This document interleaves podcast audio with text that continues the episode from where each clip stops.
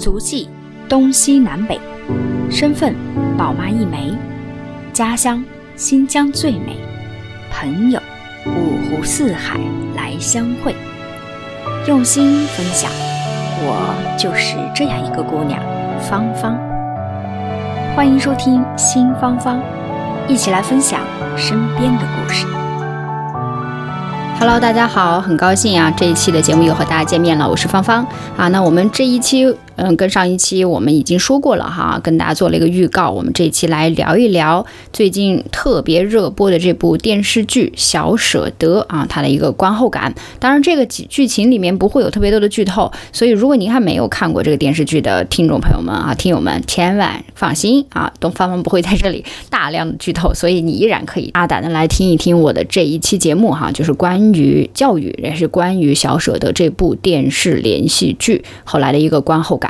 啊、我自己呢看完这部片子，其实我在上期啊我也说了，这个片子里的这个女主啊怎么样是从一个素鸡妈妈，就活生生的被呃各种方面的影响变成了一个肉鸡妈妈。那我们就我们说素鸡和肉鸡，大家就是代表着素质教育和鸡娃的这种两种模式哈。但是我这一期呢，主要想跟大家来分析分析，就是我整个这个电视剧看完以后，包括我也看了很多的评论，我又看了一些啊、就是关于教育的文章啊，以及结结合了身边的各种案例，然后朋友之间就是周围也有一些很注重素质教育发展的一些妈妈，她们对孩子的一些培养，以及可能就是很有目标感、很虎妈的这种培养的模式啊，也有做过一些访谈。所以综合来看，我来做这样一期节目哈，我个人觉得这一期节目的信息量还是蛮大的啊，有非常的参考价值啊。如果您听到呢，也希望您就可以继续听下去啊，希望对您有所帮助。先跟大家来汇报一下芳芳的观后感。那我观后感最大的，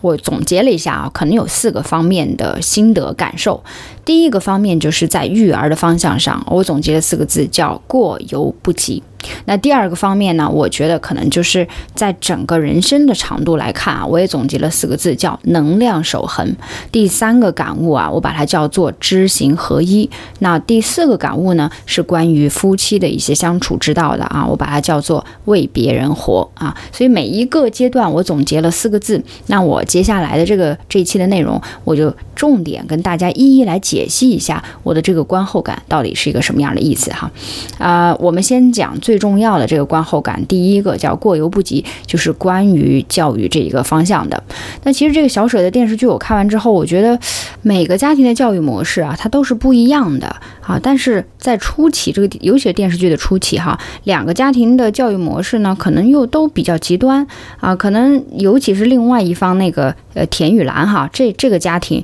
那他可能就是特别的鸡娃啊，就只是注重一味注重的分数啊等等这些。那另外一个家庭呢，就相对来说对分数非常的不 care 啊，那我可能就是放飞自我的这样一个模式。那我觉得。嗯，最终其实我们现在讨论说，哎呀，好的教育到底应该是什么样的一种情况呢？咱们来看看咱们中国伟大的教育家陶行知先生就早有预言哈，他就说过，他说我们对儿童啊有两种极端的一个心理，对儿童来说都是有害的。第一种心理叫做忽视，第二种心理叫做期望太切。忽视呢，就是想让他像茅草一样自生自灭，不管他。第二种呢，期望太高，就是拔苗助长啊，我只注重某一方面的培养等等，反而会使其夭折。所以他提倡的一种教育的模式，我们就叫做叫适度学习啊，呃，因为。一个孩子的人生是非常的漫长的，想要孩子过得出彩的人生，他就需要有多方面的一个能力。成绩当然是很重要的啦，但是健全的人格啊，健全的身心呀、一样都是同样重要的哈。因为我我记得就是像这个小舍得，其中有一个老师，他说一句话特别好，他说学习的最终目的啊，是让人一生都热爱生活。教育不仅是对孩子的现在负责，还要对他们的未来的人生也要负责任。啊，所以你看我总结的这个第一点，哦，给我最大的感受，看完这个电视剧，我就觉得啊，通过看到别人家庭有这种极端的案例，有这种极端的现象，我们再来反思自己在教育的道路上是不是有的时候也逼迫孩子太紧，或者是放任自流了呢？那好的教育模式。其实应该在于这两者之间，虽然它很难把握，但是它应该就是过犹不及的，不要太走极端化啊。那这个过犹不及，其实不但适用于我们在孩子的教育的管理上，在生活的方方面面，其实过犹不及都是适用的。我们在孩子需要该放手的时候，就要大胆的、勇敢的让他去试错，让他去闯，尊重他的一些选择。但是我们在孩子还意识很模糊、没有明确道路、需要人带领和指引的时候，我们就要肩负起这样的重任，帮他去指引一个方向。所以，学会什么时候抓，什么时候放。啊，什么时候舍，什么时候得？你看，就像这个电视剧《小舍得》，小舍得啊，他最后呢，这个呃，整个这个大家庭哈，老爷的这个角色啊，也非常非常重要。那他在最后大家庭聚在一起，因为有疫情哈，都是远程吃饭的时候，他就说了一句话，他说：“我们啊，幸福的目标啊，其实很简单，幸福的道理很简单，就是要学会舍得。”啊，虽然他们这个电视剧里面这个舍得是他们的一个品牌酒，无数次出现，你知道吗？就是硬广啊。但是小舍得这个道理，我觉得说的是没错的，就是什么时候是舍，什么时候得，你要收放自如啊，也是我们最好的教育的一个模式，就是要适度啊，不能太放任自流，也不可以太拔苗助长啊。那这个第一点感悟，我觉得。应该很多听众朋友们都会认可啊，这说起来真的是容易，做起来啊，咱们就得慢慢慢慢的去不断的反思，不断去总结，不断的边走边看哈，就是大家一起互相共勉吧。那第二点，芳芳的一个感悟呢，就是我觉得也用这四个字儿叫能量守恒。乍一听，我觉得您可能听不明白这什么意思，怎么就能量守恒了呢？对，能量守恒啊，是我自己的一个总结啊。为什么这么说呢？嗯，我记得在这个电视剧《小舍得》里呢，有一个镜头啊，有有就这个。呃，田雨岚就是这个女主二二号女主吧，她的这个孩子啊，有一次呢，就是说去参加一个竞赛班，竞赛班的这个老师呢，就跟他讲说，你的这个孩子不能在我这儿继续上课了，然后他妈就特别特别就不能再补习功课了啊，这个奥数好像是金牌奥数班，然后他妈就特别生气啊，就说为什么呀？我这孩子怎么了？为什么？他说我们这个补习班呢，只接收后劲儿特别强的孩子，说你这个孩子一开始来的时候学习也非常的认真，态度没有问题，但是我们发现他后。劲已经不足了，严重跟不上。那我们现在就决定不收他了，我们也不不不跟他进行补习了哈，等等。所以他这个当时母亲就是心力憔悴。啊，我觉得这个镜头呢，一恰就让我认识认识到了一个问题，就叫能量守恒。这妈妈可能当时没法认识，她也没法接受这个现实。她说：“我孩子从头到尾都是很优秀的呀，我的孩子从来就没有考过第二名啊，我这班里都是九十分以上啊。有一次突然这考试成绩差了，他也是接受不了。”那在我看来啊，我自己的亲身经历啊，我也跟大家分享出来。因为我有两个同事，发现我有两个同事，哎，两个人呢都是育儿界的高手啊。一个啊本身人就是剑桥大学本科毕业的啊，老公也是大学教授，那这培养孩子肯定没得跑，对吧？啊，另外一个同事呢，新晋宝妈也是我的港大校友，也是自己也是经济学博士。这两个妈妈啊，我给你们讲一讲他们共同的故事啊，就是。来解释这个能量守恒是什么意思？这第一个妈妈就是剑桥大学毕业这妈妈哈，她当时在一个呃，我们当时在首尔出差，然后她做了一个这个育儿心得的一个分享啊，就跟这个同事们就是聊她聊天儿啊，就是说她自己的成长经历，她倒不是说做她育儿的一个成长经历，她用她自己的成长的经历来反思她育儿上应该怎么去做。那很多人就说，哎，我现在给孩子报很多的班儿啊，然后想让孩子赢在起跑线呢。那他后来就提出了一个观点，他说晚跑的孩子不一定会输，啊，什么意思呢？他说他的他的这个成长经历，虽然他考上了剑桥大学，但他高中以前完全是学渣，而高中以后经过了一些事物的感化啊等等，突然有那么一个点，他就变成了学霸啊？为什么呢？就是可能。跟家里发生了一些故事也有关系吧，跟他家庭也发生了一些变化。那之后呢，他就在那一刻他知道了哦，学习原来是这么的重要，所以他有一个非常非常强的自驱力，以及他有一个很强的学习的兴趣。那从高中之后呢，他的成绩也就是一路在年级上都是一发不可收拾啊，就一路领先。但是他在学学学这个高中之前呢，他说是学一学玩一玩，然后家里呢也没有非常多的去逼迫他，让他有大把的空闲。时间去培养自己的兴趣爱好，他没有说是被逼着去上各种各样的补习班，把所有的空闲时间都拿这个啊各种的培训去塞满啊，他不是这样一种状态。但是他当时呃当了学霸之后啊，包括剑桥毕业之后，他就回来反思，反而在跟他一起玩伴时的那些高中之前的学霸。他看了一下哈，就是家庭逼得特别紧迫的这些孩子们，他们在高中以后发力不足，反而高考可能发挥失常，啊，很多都没有变成黑马啊，很多就是后劲不足，最后就被淘汰。那所以跟现在的他来比起来，呃，当然社会的各个方面啊都会有一定的距离。所以这个妈妈呢，就是这高材生的妈妈，她就在总结，她说，有的时候我们都说要赢在起跑线，但我觉得晚跑不一定是件坏事儿啊。所以最最重要的这个事情是，你要发自内心的去认识到自己学习这件事儿是非常重要的。我另外一个同事的案例啊，分享给大家，就是他也是一个高材生，就是人家是港大我的校友，然后经济学博士哦。他在分享他的育儿心得的时候，也是在用他自己的成长经历在跟我们讲说，其实他的小时候，我们就问他说是不是一路都是学霸，然后他就讲说他小时候其实是个问题儿童来的，那。就是以老师的眼中钉、肉中刺儿，而且那尤其是在这个低龄的时候，比如说是初中的时候，应该是不不写作业啊，带头人，然后而且还闹到全校沸沸扬扬，闹到老师办公室，闹到校长办公室啊，我们都很好奇，我们觉得啊，他现在这么一个优秀的孩子，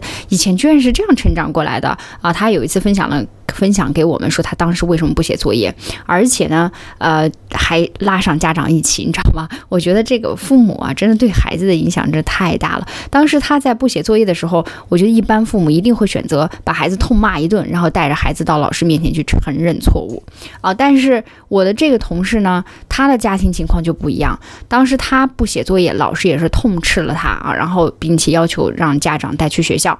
当他的爸爸了解到这个情况之后，就反而先问了他的女儿，说：“你为什么不想写作业？”然后女儿就告诉他说：“哎，可能这些作业就是很重复啊，我觉得完全没有必要，而且太多了，我觉得特别累，也写不完。”然后呢，爸爸呢就。严格的就看了一下孩子的这个情况，目前进展的情况，发现哟，哎，我的女儿可能这些东西她确实已经都掌握了，确实没有必要重复写这么多遍，确实是有点累赘。然后这个爸爸就牛了啊，这个爸爸带着女儿来到了班主任的这个办公室，跟班主任聊了这个事情哈，就是说，你看，我觉得确实这个作业量太多哈，没有必要写。那班主任当然是。啊，义义正言辞啊，就是说你这别人怎么就不多了，怎么就你多了啊？什么情况啊？你就不能适应这个环境吗？后来这爸爸就 做出了一个非常惊人的举动，直接让孩子转学啊！你们这学校的教育理念不符合我的孩子成长路径，所以我就要让我的孩子离开这样一个环境。那这两个故事啊，就是讲完之后都深深打动了我。那他们并不是我讲这两一个，这不是故事啊，这是这两个我同事的亲身经历，分享给大家。意思并不是跟大家说。我们小时候就可以不听话，我们小时候就可以不学习，我们就等着厚积薄发的那一刻。我们后来就爆发了啊！因为我后来的这个同事，就是我港大这个校友同事，他也是前期我不是说了吗？都是问题儿童，也是到了高中之后，自己的自驱力让自己的那一刻觉得啊，我一定要开始要学习啊，所以也是属于厚积薄发型的这个选手啊。但我这两个案例。不是想让大家说，哎，我小时候我就可以不学啊，我就可以到处玩，然后等着高中以后我就爆发，那其实是不可能的。那这两个我的同事，他们共同表达的一个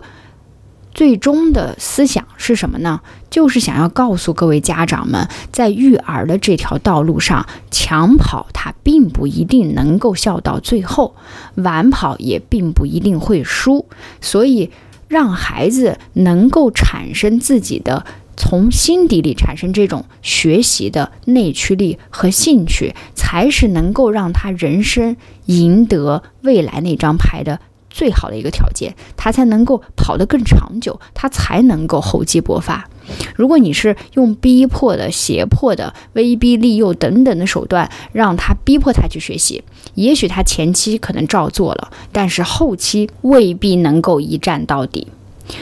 其实。这个能量守恒，所以我把这样一个体系，我就叫做能量守恒的原则，就是一个人的能量，其实它基本上也是恒定的。如果你过早的开发了它的智力，过早的用尽了他所有的劲儿，就跟一个橡皮筋一样。你在比如说一开始从幼儿园开始就让他去参加各种各样的补习班，各种从初中，然后小学各种各样的强压的模式下，他在这样的环境下，一直这根橡皮筋儿都是拉的特别紧的情况，他后劲儿是。臂就可能不足，甚至有可能这个橡皮筋儿就崩断了。所以很多时候，像在高中的学生弃考，甚至有些学业压力过大跳楼等等的案例都有啊。所以我就觉得这个能量的守恒这个原则，就是说我们要在适度的情况下，给孩子适度的一个引导，让他把能量在人生过程当中均衡的消散掉，而不是说我在前期爆发，后劲就不足。就像我前面分享的哈，就是这个小舍得电视剧里那个校长分享那句话一样，他说：“我们，我们做教育的人，我们不仅仅是要对孩子高考升学成绩负责任啊，我们不仅仅是要学校去招生赚钱，我们更重要的是，我们要对每一个孩子的漫长的人生负责任。一个孩子的人生啊，何其之长啊，我们不可能说。”就让他赢在这一刻的起跑线上，以后变成什么样我们不管了。离开我们母校之后，他是性格变成了缺陷，他是变成了社会败类，还是他有着什么样的弊端，我们都不管了。我们就只要他的成绩。那如果是这样的学校，如果是这样的教育理念，可想而知会教育出来什么样的孩子。因为人生啊，它本身就是一场马拉松，它不是一个一百米的短跑。你未必赢在起跑线，你就能赢在终点。所以，我们不是经常说吗？谁笑到最后，谁才可能笑到最甜。这还有一个很好的比喻哈，就是我们在教育孩子的这个过程当中啊，就经常要鼓励家长，在这个教育孩子过程当中，我自己也要一 一时刻在反思，就是要给孩子留白的空间。我们不能把他的童年，尤其是低龄哈，十四岁以下的这些孩子，我们不能把他的童年用我们认为的正确的事情全部填充满。我觉得这样做呢。相对来说是有一点自私的，因为留白这件事情对孩子的成长是非常非常重要的。啊，有一个比利时的作家海伦斯他就曾经说过哈，他说人的植物性力量存在于童年之中，这种力量会影响我们的一生啊，也就是说我们在。童年时期的这种留白，对未来的一生会有特别大的一个影响。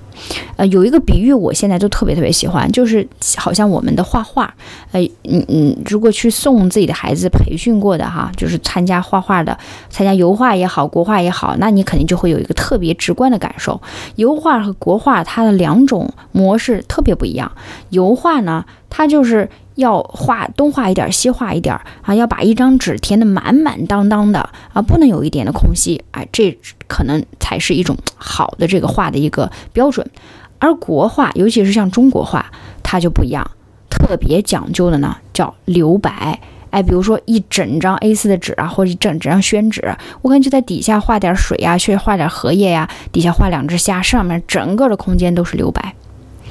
但是好的国画。它就一定要留白。如果你把这张画塞得满满的，好像油画一样，那这张中国画就一点意境都没有了，一点想象的空间都没有了，就没有乐趣了，也没有太高的欣赏价值。所以人们就说，好的教育它不应该是油画那样，它应该像中国画这样。要给孩子想象的空间，要给孩子的童年留白。这个留白用来做什么？做什么都可以，可以让他去踢球，可以让他画画、写诗、爬山，自由想象，甚至就坐在那里发呆，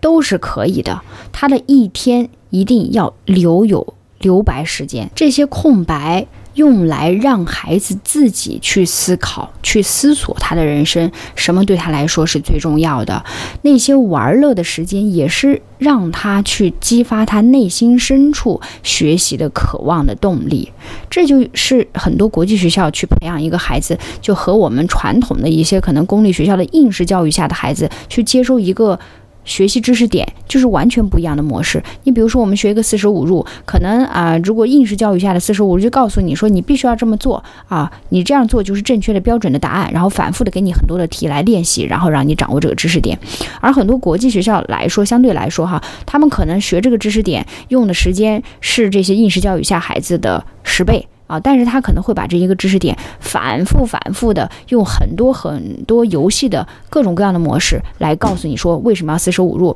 这个分数的概念是什么样的。我们通过做游戏分苹果，我们通过累积木，然后。去学习、去体验，甚至我们到大自然当中去，用树和树叶的关系来比例和比喻这些四舍五入的关系也好，这些分数的概念也好，就是整个融会贯通到他的教育理念当中去。所以这个东西可能真的就是不一样的。所以回到我前面所说的这一块儿。我在反思哈，教育的方向就是能量守恒这件事情。就是我觉得有的时候你在初期把孩子逼得太紧呢，给他过多的填满了他本应该属于他的留白空间，有时候未必是件好事儿，可能还适得其反。因为这样的孩子，如果前面绷得太紧，后期就有可能后劲儿不足，甚至弹簧直接断掉。就好像我们说《小舍得》里面这个颜子优啊，他这个情况有点类似，他就是前期被妈妈逼得太紧，没有剥夺了任何娱乐和该属于这个年龄段孩子童年的时光，那后期呢就有可能出现一些问题。那具体出现什么，大家可以去看这个电视剧哈，我就不在这里剧透了。所以比起我们。市面上、网络上流行讲的“赢在起跑线”的理论呢，我更相信能量守恒以及给孩子留白的良好的教育模式啊！我希望我的孩子未来的成长能够像国画一样，能够让他不断的去探索未知的领域，而且自发的、自主的去做这样的一些事情啊！那这个就是我关于第二点的啊，这个教育方面的一个感悟。那第三点呢，我想跟大家分享的就是我第三个观。后感，我觉得很多时候就是要知行合一啦。啊！知行合一，其实嗯，说起来就是想说多带孩子出去看看世界啊，多走一走。这个说起来其实蛮简单的哈，我们不就是出去玩儿吗？就是出去旅行吗？那只要有条件，只要有时间、有经济，我们都可以出去旅行，是不是？不过旅行的方式呢，它有千千万万种。我前两天才在新闻上看到一篇报道，说请不要。让你的孩子这样去做夏令营，因为现在也到了暑假，然后很多孩子都要面临着像六七月份啊开始放假，然后很多父母呢就要报各种各样的夏令营给孩子去出去见世界啊，做到这个知行合一。那这个文章中呢就提到了一个观点，就是说，如果你自己本身不是一个热爱运动的人，热爱旅行的人，如果你的每一次旅行都是。酒店到酒店，住在豪华的宾馆里，一日三餐，你的整个旅途就是飞行在飞机上，从一个点到另外一个点，从一个游乐场，从这个城市的游乐场到另外一个城市的游乐场。那如果是这样的一种旅行呢，请你不要带孩子去参加啊！不是所有的旅行。都是能够提高孩子知行合一的能力的，不是所有的旅行都能够让孩子去真正的认识自我和世界的关系的。那这一点我是非常非常赞同的。所以我觉得旅行它也分很多种，不是说一种简单的，我只要给孩子提供了钱，然后陪他出去啊，这就是一种好的旅行了。那我自己认为哈，好的旅行应该是什么样的？首先。知行合一嘛，那就是要从父母自己做起。那我自己首先是一个爱旅行的人，我首先是一个拥有一双探索世界的眼睛，或至少我带着这样的心情去陪孩子。如果说我工作特别忙，我就被迫去孩子，那孩子在玩孩子自己的，而我不停的拿着手机、拿着电脑、拿着电话，永远都是谈不完的工作，永远都没有真正的 enjoy 这个旅程的话，那我认为这场旅行啊是失败的。所以我看来，在我看来，这个知行合一的第一点。就是父母自己本身要做到，你要很融入你的这场旅行，同时在这场旅行当中，你要跟孩子有一个良好的沟通。那第二点呢，就是我们在这个旅行的安排过程当中，我觉得可能未必需要足够的高大上，当然要做到一定的安全哈，就是要。把一些意外啊、一些风险排除在外，在这个基础之上呢，我们未必就要把所有做到最好。比如说吃是不是一定要做吃吃最好的呀？住是不是一定要住住最好的酒店啊？我们玩是不是一定要去最高大上的场所？我觉得这些都不是必要条件。反而，如果你每次旅行都安排成这样，会给孩子一种很强烈的一个负担，就是他会觉得一些。物质上的东西和旅行是直接挂钩的。如果我不具备，我就不能出门去旅行啊，会有一些适得其反的效果。第三个就是，我觉得好的旅行就是要让孩子特别融入这样一个环境，他要融入自然，融入这场旅行过程当中，他自己要在这个。整个旅行的过程当中有所感悟，哪怕再小，我相信他都会有触动到他的一个点，而且从他的视角和孩子这个视角去看这个世界，完全是不一样的。那我觉得这三点如果都做到，那个这个旅行的目的应该就是达到了。嗯，我在这里又跟大家分享一下，我最近啊，应该说是不是最近哈？我说我最近老在看，但是很早之前我就看到了一个导演。啊，他叫老吉啊，江湖名字，他真实的名字叫徐成华啊。他做了一个系列，就是关于他儿子带着他儿子一起去网上旅行啊等等这样的一个故事啊。那每一次呢，就会拍成一个小的短片。那三，他在他的孩子啊三岁，他的孩子去北极钓鱼；五岁的时候呢，在南极和企鹅玩耍；八岁的时候啊，登顶了青藏高原五千三百九十六米的雪山，并且登顶成功啊。他每一次的旅行回来，都会把这些东西。整理出来做成一个纪录片，然后来记录自己的人生啊。同时，他也这是他的一个生活的一个模式啊。当然，他他带孩子去北极的时候，因为只有三岁，我就特别特别的关注和感慨。因为呃，东东现在哈，我的小朋友也是两岁半啊，将近三岁的样子。那你看，他只是在。待在了香港，去的最远的地方可能就是我们在一岁生日的时候带他去过一次海南岛，再就没有去过什么地方了哈。就是尤尤其是疫情期间哈，可能条件也不是特别允许。但是这个导演呢，他在带着孩子去北极的最后一天，看到北极光的时候，他就对他自己的儿子说：“他儿子叫辛巴，他说，爸爸告诉你一个事儿，你一定要自由的、有尊严的、干净的、有味道的活着。”活出自己的价值和追求，像极光一样自由和独特。我当时看完这句话，就是这个纪录片，我真的就是感动到流泪。我也不知道为什么会这么感动，而且我每每看他给孩子的这个片段的时候，我自己都是莫名的一种，嗯。就是好像触，就是触动到自自己内心最柔软的那个点。我也建议大家，如果有机会的话，大家可以去搜啊，徐成华，然后还他做了一系列的这个辛巴的故事的这个短片啊。我当时很多人就说说，哎，你这个条件太好了呀！啊，三岁就去北极了，五岁去南极了，八岁又登顶青藏高原了。不是所有家里人都有这个闲，都有这个钱去干这个事儿。你可能是亿万富翁吧？那当时他就说，其实啊，我这个出去。啊，这个旅途路上我并不是奢华的游，我也只是做好了充分的攻略，考虑清楚了这些安全的条件之后，我们是有计划的啊，有条件的游。他说，虽然你觉得我去了这些地方，但是你知道吗？我所有的花销可能都不抵你们北上广深一间厕所的价格。我们可能挣钱的方式是大同小异，但。我们花钱的方式却截然不同，所以导演的这句话真的深深的触动到了。有时候我就在想，什么样的人生是值得活着的？什么样的人生对于我的孩子来说是精彩的？我应该给予他一个什么样的榜样？我就看完这些短片，我就不断的在思考这些事儿。啊，还有很多这个朋友就是在问他说：“你带孩子出去玩，而且去那么多危险的地方，你就不怕他生病吗？你就不怕有个三长两短，到时候你能负得起这个责任吗？后悔一辈子？”这个导演回答特别好，他说：“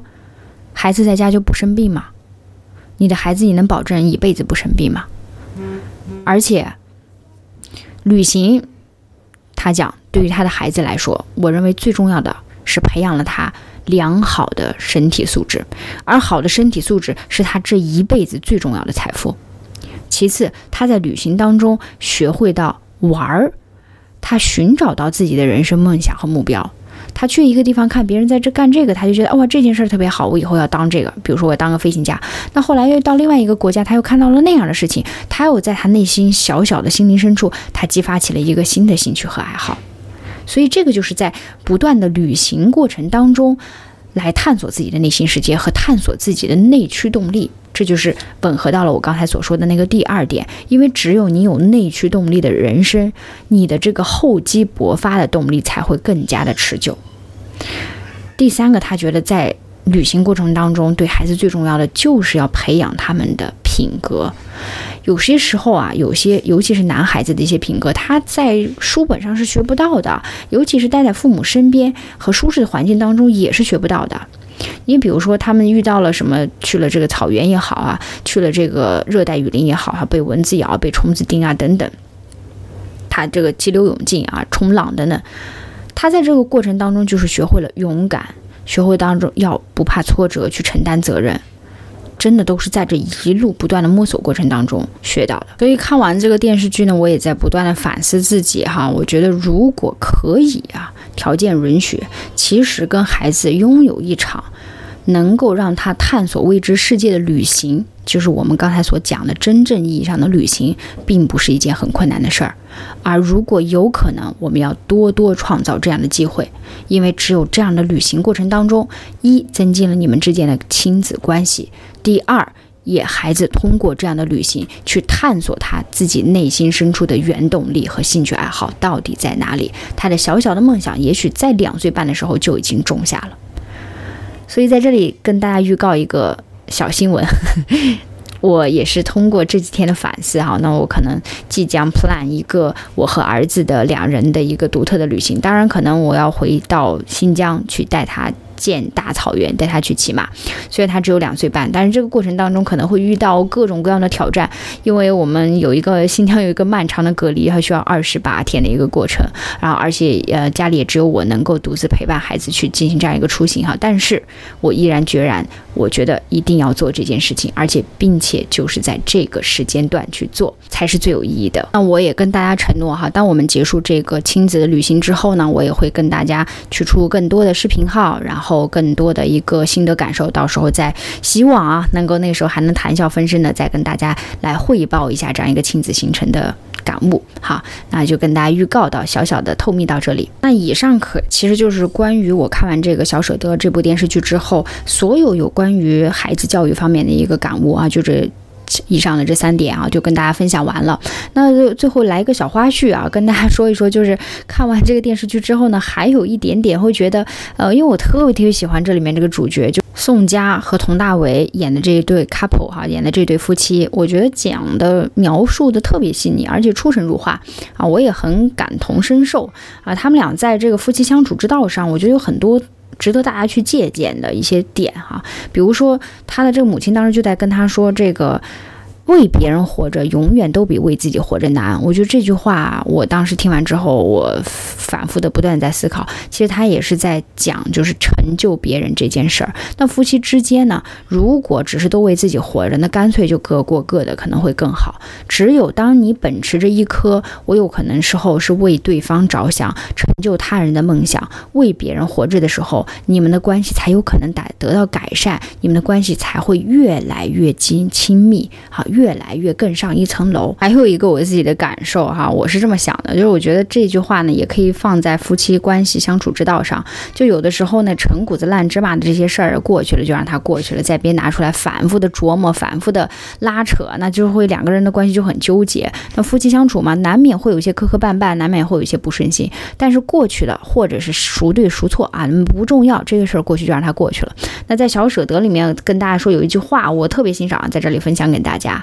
就是这个宋佳说的，就是他这个主角南俪说的。他说，嗯，他引用的其实本来应该是引用泰戈尔《飞鸟集》里面的一句话啊，但是他就讲说，嗯，如果你还在为。错失太阳而哭泣，那么你将会还错失满天的星辰啊！就是很多时候，你你永远纠结在那个失败的案例里面，你永远纠结在一段嗯很悲伤的情绪里面走不出来的时候，那么你还会错失的更多啊！当然，《飞鸟集》的原文是说，如果你因错失太阳而流泪，那么你也将错过繁星啊！所以大概一样的意思哈，就是说我们不要一直纠结在这种呃。悲观的情绪里面，两个人的相处之道，我认为同样适用于这句话，就是我们一定不要永远都是就在拉扯，就放不下的这个状态，舍得舍得，就有时候就是要放下，就是就要舍啊。所以，呃，总之呢，我整个这个小舍得的一个感悟，今天呢就全部都分享给大家了。希望大家能够喜欢啊！当然，在这里呢，跟大家说，也敬请关注我的视频号，也可以搜“新芳芳”。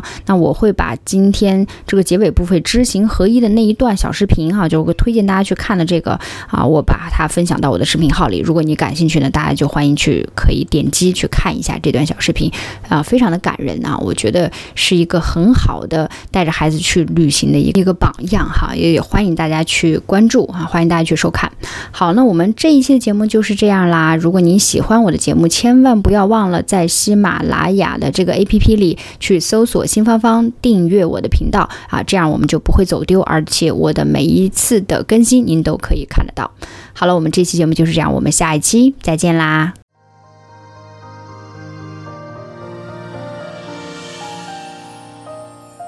感谢您收听新芳芳。如果您喜欢我的节目，请转发分享给您的朋友，也欢迎线下跟我互动留言。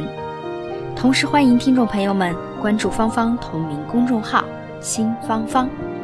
我们下期再见。